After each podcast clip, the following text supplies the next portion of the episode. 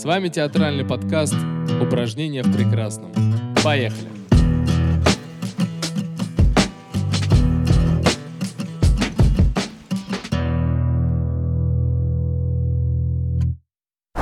Всем привет, с вами подкаст «Упражнения в прекрасном» и его ведущий Михаил Матвей. И София Шапенко. У нас в гостях э, Сергей Тонышев. И на днях Евгений Водолазкин получил премию «Большая книга» за роман Чагин. У Сергея была премьера в Театре «Современник», и, собственно, о ней мы сегодня хотим поговорить. А, и первый наш вопрос – почему и как ты пришел к Водолазкину? Угу. А, ну, тоже такой длинный путь. Это был э, ГИТИС еще до моего поступления – я пришел на спектакль «Лавр» в мастерскую, в которой я потом учился. А, и так, это был день, когда пришел Водолазкин к ним на э, спектакль. Вот. И, ну, как бы тогда я первый раз просто увидел. То есть я первое не прочел, я увидел спектакль, и потом уже начал читать. Ну, это действительно большая проза очень. Да, она, ну, она требует как и актерских очень интересных предложений, так и режиссерских, и сценографических. И это такая история, как бы, которую нужно осмыслять серьезно. К, конкретно к Чагину, ну, я читал как бы Лавра, Авиатора, а, Оправдание острова, а, Соловьева, Соловьев, Иларионов, Брисбен. То есть я эти все книжки читал, они были где-то у меня рядом все время. Вот. Но не получалось их делать, и я не понимал, как. И потом, в общем, возникло предложение от современника поучаствовать в лаборатории. Я начал думать, что я могу предложить.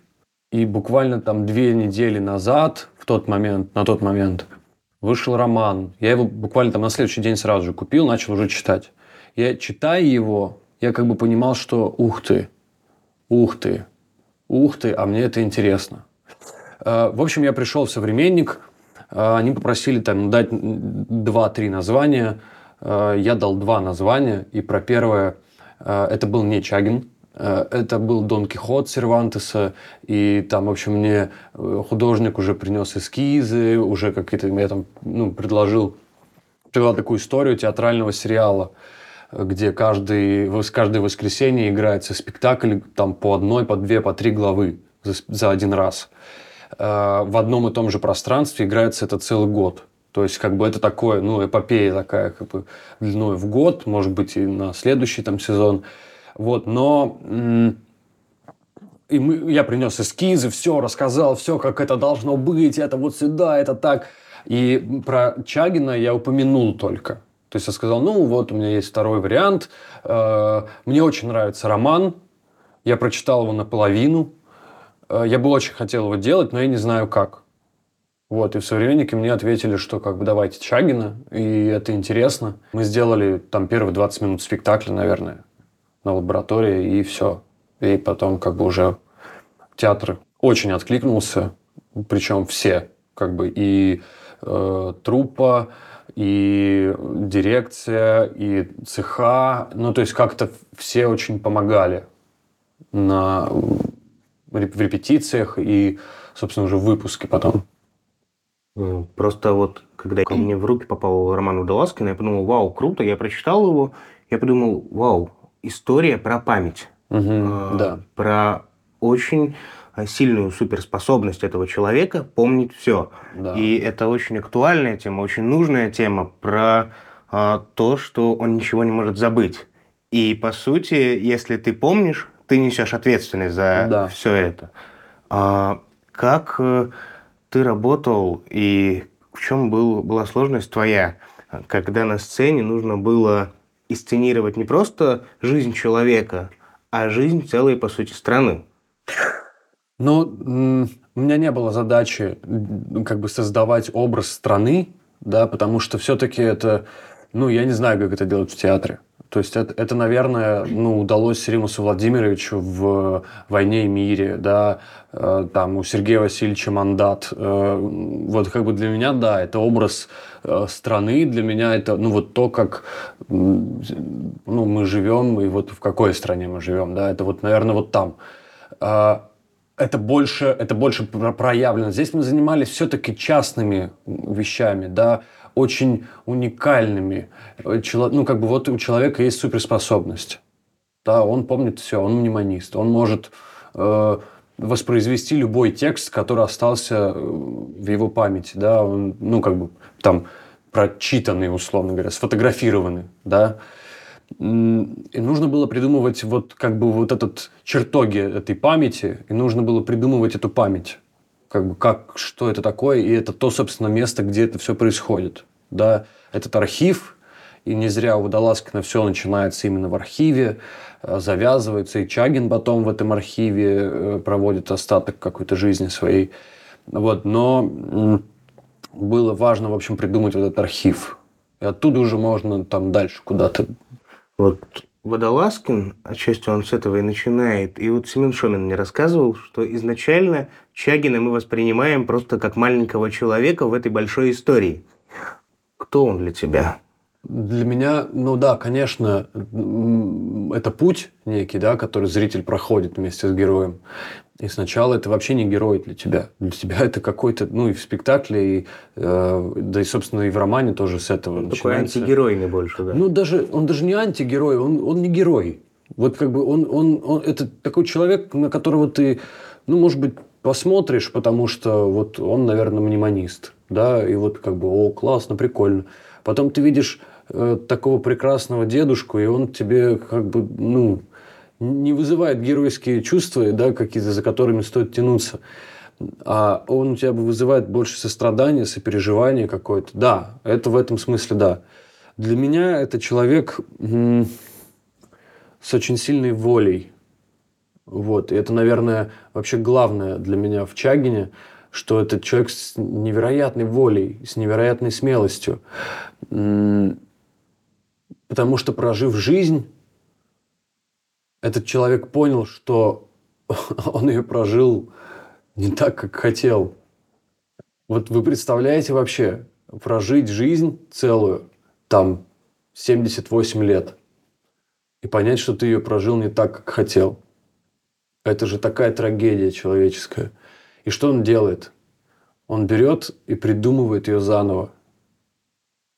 Он не, не мистифицирует ее, а добивается того, чтобы он с верой так получается тоже, да, и он прикладывает определенные усилия, что он там с верой снова соединяется, и они придумывают заново свою жизнь, как если бы они были вместе. Это удивительно. И для меня, наверное, вот это важно, что последнее слово в спектакле и в романе «нарисуй».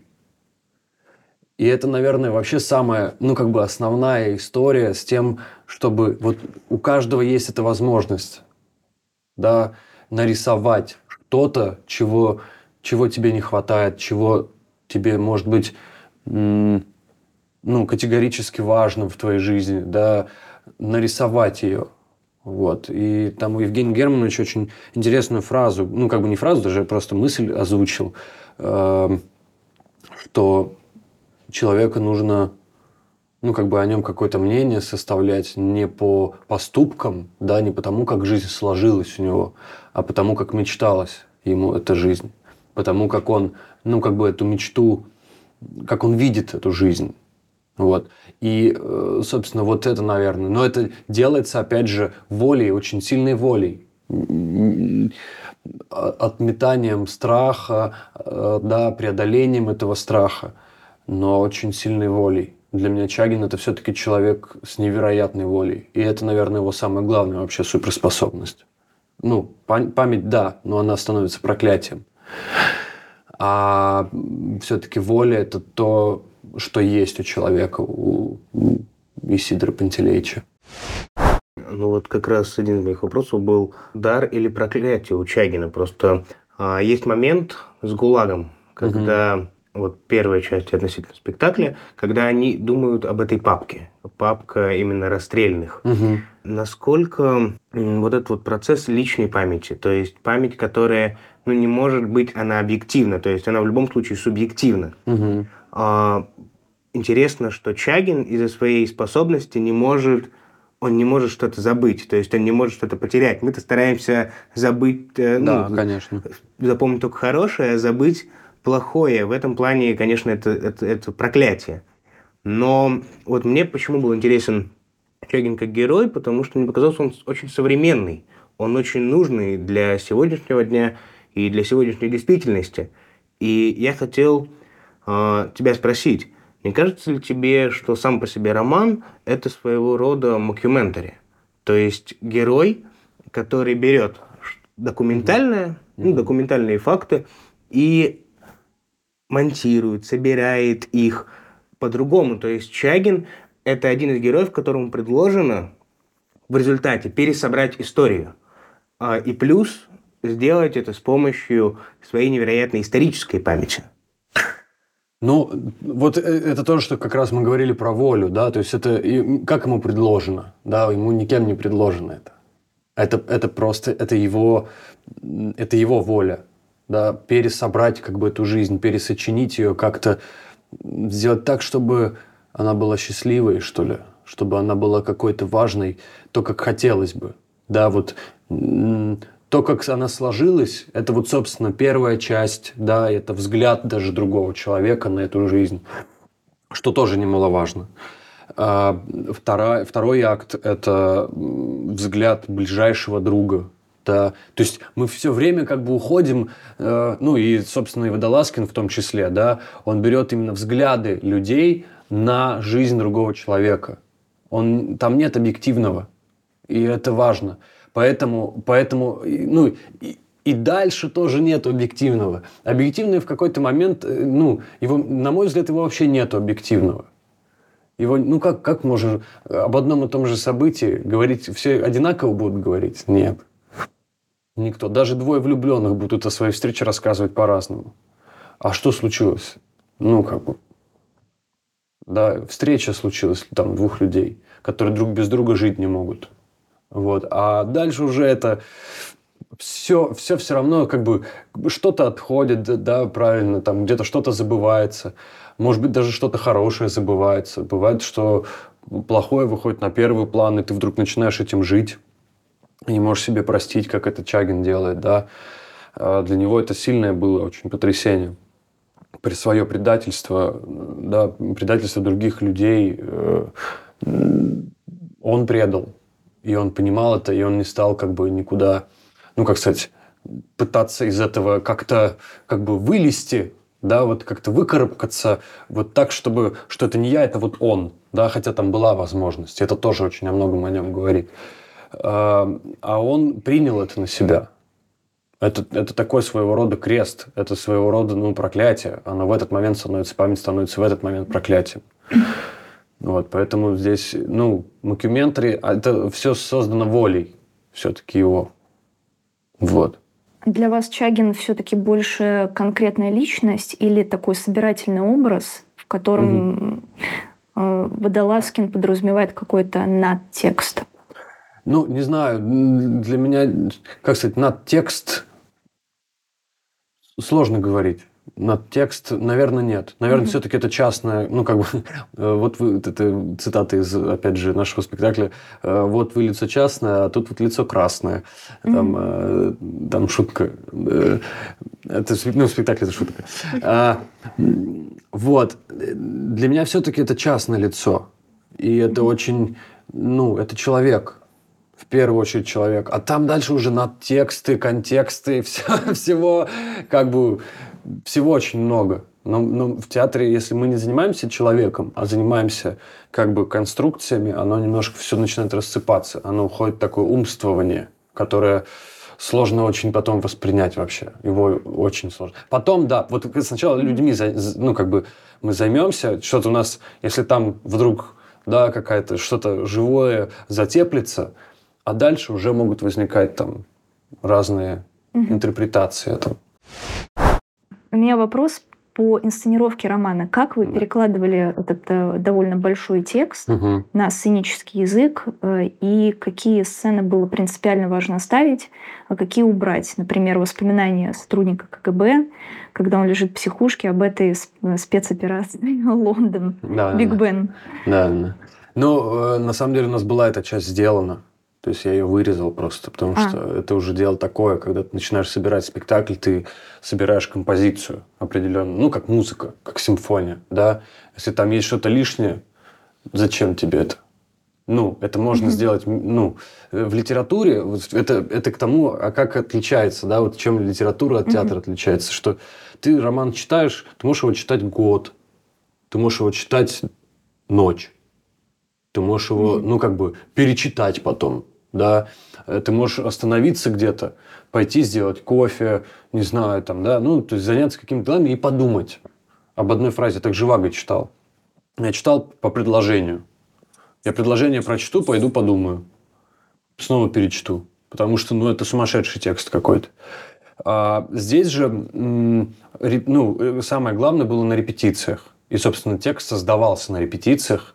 А, и отбор происходил. Понятное дело, что там это большой очень, ну, большая работа. То есть я предварительно, да, я понимаю, ага, мне нужно вот это, вот это, вот это и вот это. Вот, вот так. Да, это все равно это достаточно большой объем. Угу.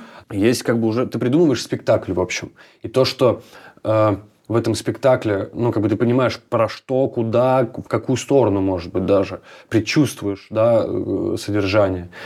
Э, и дальше были репетиции, да, где-то мы проверяли, о, это работает, да, и это нас ведет туда, куда нам необходимо, и мы это оставляем.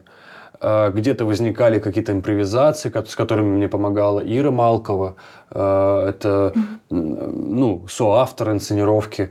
Она сидела на каждой репетиции, да, правила текст, помогала нам, а, записывала те импровизации, которые были там найдены в репетиции. Мы их как-то по-другому ставили, меняли, корректировали как-то. В общем, доводили до ума. И работа, на самом деле, над инсценировкой шла почти до последнего дня потому что все время, как бы уже даже после премьеры там были ну, какие-то сокращения просто, где-то мы сцены объединяли, вот, и это было очень, ну, таким трудоемким делом, вот, но еще более интересным от этого, потому что ты занимаешься как бы не отдельной инсценировкой, а потом отдельно спектаклем, да, mm-hmm. и получается как бы вообще, ну, друг другу не нужные э, такие работы. Спектакль отдельно, инсценировка отдельно. А инсценировка это как э, у Шекспира пьесы, это записанный спектакль. Угу. Вот, вот это, вот, наверное, такой способ работы был. И, конечно, и ребята помогали очень много, во многом просто, потому что, ну, где-то они, они артисты, и они такой живой очень организм, да, э, туда как бы им вбрось что-то, оно как-то начнет, да, вдруг гореть, и ты понимаешь, ух ты, а я даже не ожидал этого. Да, где-то то, что ты думал, ты им даешь, а оно как-то, ну и спокойно. Значит, это не нужно. Да, вот это как бы методом отсекая лишнее. Работа, она всегда очень, ну, как сказать, главное, там, там очень важно понимать, куда тебе нужно, в какую сторону. Вот. Важно, что спектакль идет на малой сцене современника. Угу. Это создает определенную вот как раз частность, о которой мы говорим. А, но для меня очень важно было в этой истории и то, что она в любом случае вызывает э, зрителя и актера на определенный процесс. То есть угу. давайте вспомним, давайте поговорим о том, а, о чем мы еще не говорили. И ты заставляешь э, в любом случае переживать и работать над этим. Но вот такой вот вопрос. Насколько и пугало ли тебя э, определенный у есть временной контекст? Mm-hmm. То есть уделено время истории, уделено время э, событиям, которые происходили. Не пугало ли тебя это? Ну, во-первых, Водолазкин э, Евгений Германович, он прекрасный автор, и он дает возможности. Да, он в своем романе дает огромные возможности. Ну, например, да, роман начинается, ну, не с Чагина, да, роман начинается, собственно, с Мещерского э, Павла, молодого архивиста, который только-только поступил в архив, что уже, в принципе, очень смешно, да, ну, как бы, ну, смешно в хорошем смысле этого слова, в трогательном смысле, что молодой человек приходит в архив устраиваться, работать. Э, это вообще для меня какой-то очень интересный человек уже, потому что, ну, кто в молодом возрасте стремится в архив? ну, там, 23-25 лет, ну, кто просто? Э, и человек идет осознанно туда, и он этим прекрасен. Значит, там такое грандиозное любопытство, да, которое, которому можно позавидовать, э, такая степень ну, какая-то сопричастности к тому, чем ты занимаешься, э, что за этим хочется тянуться. И это же дает возможность для, для определенного взгляда. Да, мы не стали э, как бы идти в, такое время, ну, как бы буквальное, да, потому что тогда бы все разрушилось моментально, э, ну, на мой взгляд. Тогда бы мы, ну, как бы мы не сделаем это время достоверно. Да, ну, как бы я не, не жил в 60-е годы, э, но есть определенный взгляд и, и вот этого молодого человека, который смотрит на это время, и он представляет это время вот так. Да, это не буквально, что это вот, вот это было именно так, а это его взгляд. Он может быть точный где-то, он может быть придуманный где-то, да, вот как, собственно, память устроена. Вот оно примерно так и сделано. А что же он мог забыть? Почему он начинает забывать? Ну, там это целая история, да. да, там нужно как бы через это пройти. Конечно, он, ну, он, то, что он запоминает, это факт, да, то есть как бы есть вещи, которые э, ты хоть как не можешь относиться, но это данность просто. А здесь же все-таки есть, э, ну, поворотный момент, да, э, в котором Чагин, ему необходимо забывать, ему необходимо научиться забывать. И он этому учится, он прикладывает, опять же, огромные усилия волевые, э, душевное, чтобы научиться этому. И у него это случается, да. Э, у него это начинает случаться и даже как бы ну, как в чрезмерном смысле, да, что он начинает путаться в жизни, в жизнях разных людей, в своих жизнях, которые где-то придуманы, где-то не придуманы, э, и ты уже не до конца понимаешь, где на самом деле правда сам Чагин не, не до конца понимает, где правда, да, и что было. Он понимает, что, ну, ориентируясь на свои чувства, да, что он, он чувствует себя предателем, да, а было это на самом деле или нет, это уже на самом деле не так важно. Он чувствует себя предателем, и он знает, что вот этому человеку он сделал очень больно.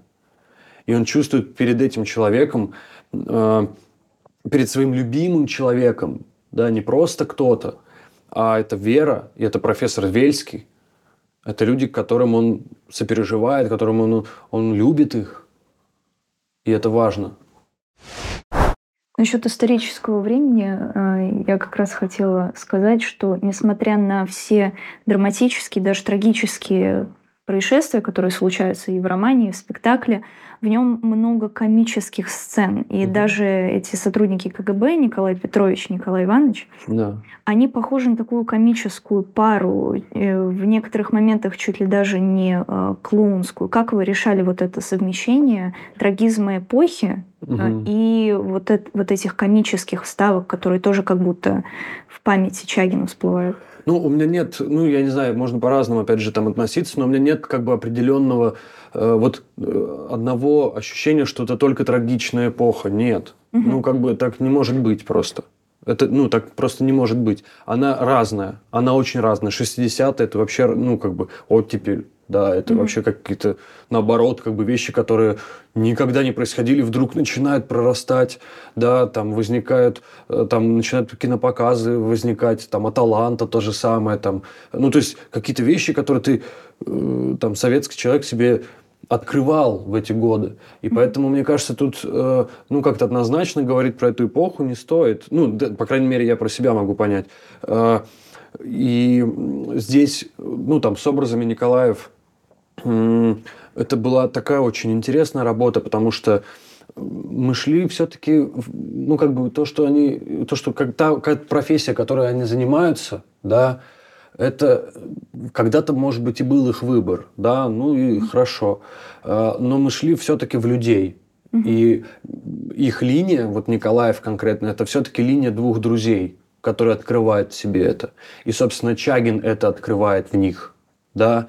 Э, не возник бы Чагин, не возник бы удар об ступеньку, э, не возникла бы тогда некая дружба между этими Николаями уже как бы после работы, да, не было бы тогда дальше уже в, там, буквально там, ну, не в конце жизни, но уже через много лет не возникло бы этой рыбалки их совместной, да, ну, как бы какого-то... Они друг другом уже начинают жить. Николай имеется в виду, да, что Николай Иванович живет Николай Петровичем, угу. Николай Петрович живет Николай Ивановичем. Они друг без друга не могут.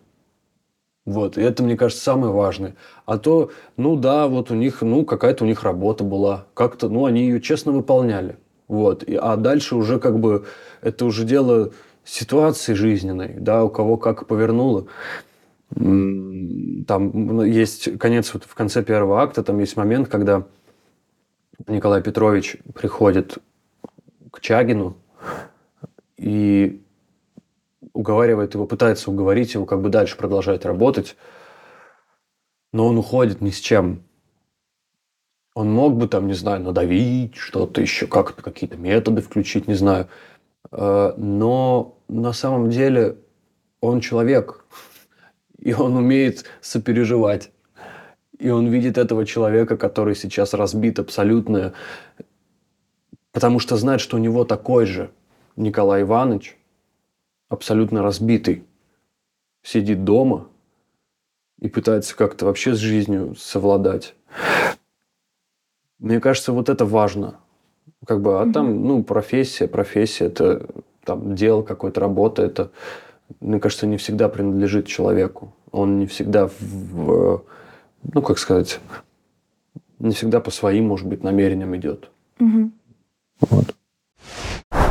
А, я вот только что подумала, мне пришло в голову неожиданно, что память к концу спектакля явно ощущается как отдельное действующее лицо. Если посмотреть по персонажам, Чагин, понятно, мнемонист выдающийся, а у Николая Ивановича потом начинаются проблемы с памятью, и он попадает в психбольницу. А Вера попадает в дом престарелых, и у нее тоже смещаются реальности в голове. И актер которому посвящен весь второй акт угу. спектакля, тоже начинает играть спектакли для себя, угу. у себя дома, и опять же попадает в иной э, мир. Угу. Вот как по-вашему, память действительно ощущается как такое действующее ну, лицо конечно. на текст, такой туман. Ну, мне кажется, да, конечно. То есть это, ну, это угу. такой, как сказать, ну вот у Чагина это супер, это тема да, угу. скажем так, э, когда у Евгения Германовича спрашивают, про что роман, он говорит э, преимущественно про Чагина. Да, как бы, но, но как бы Чагин имеется в виду как такой объект исследования, да, через который мы можем вот эту тему исследовать, понять, а что если? То есть, что Евгений Германович делает? Он говорит, а что если человек может все запомнить? Угу. Куда его это приведет? Да? И дальше уже, ну, как бы начинается завар такой. Э, то здесь же конечно, это тема. Это огромная mm-hmm. тема. И, ну, и, и у Грига, у да, вот этого артиста, э, единственное, что я поправлю, что там все-таки есть его театр, да, вот этот, который он, он да. как бы создает, но он создает его не для себя. Он создает его для Чагина все-таки. И в память о нем. Опять же, опять же в память, mm-hmm. да. Э, Евгений Германович поспорил бы со мной, потому что он сказал бы, что это не совсем для Чагина, это для кого-то чуть повыше Чагина. Да, но мне кажется, где-то там они вместе, рядышком. Вот. Это важно очень, потому что это история все-таки двух друзей. Да, ну вот второй акт, собственно, это история какого-то попытки еще чуть-чуть вместе побыть. Вот. И это тоже, это же тоже такой как бы нырок, да, в память. Поэтому хотелось, хотелось сделать спектакль, который, в котором, как у Чехова, все в мечтах.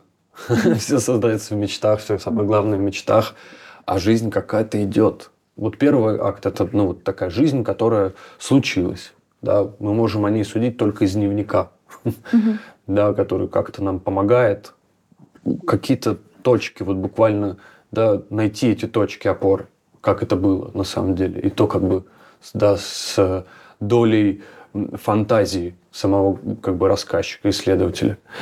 Вот, вот так, наверное. Всем спасибо. С вами был подкаст «Упражнение прекрасному», ведущий Михаил Матвей и София Шапенко. И у нас был в гостях Сергей Томышев.